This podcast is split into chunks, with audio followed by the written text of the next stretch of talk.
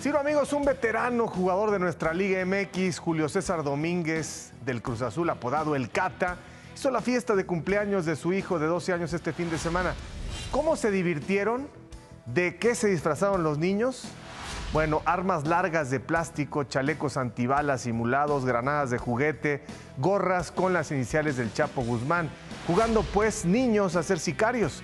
Un día después de que hirvió Culiacán y varios lugares de Sinaloa por la detención de Ovidio, hijo del Chapo, el Cata hace esto. En instantes la fotografía, compartida por el propio jugador en redes, recibió una avalancha de críticas. En unas horas el jugador se estaba disculpando así. A la opinión pública, a través de este medio ofrezco una sincera disculpa por las imágenes difundidas en mis redes sociales con relación a una fiesta infantil. Reconozco que estas no contribuyen a crear una mejor impresión de México y que ni yo ni mi familia promovemos o justificamos ningún tipo de violencia. Somos gente que impulsa el deporte en las nuevas generaciones, además de los valores y principios de una institución ejemplar como lo es el Club de Fútbol Cruz Azul.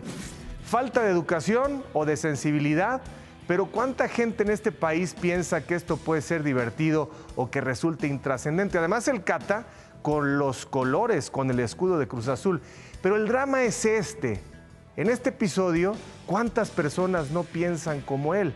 Lo que resulta increíble es que 48 horas después no haya una posición ni de Cruz Azul ni de la Federación. Las crisis se atajan en forma y fondo, pero también muy importante en tiempo.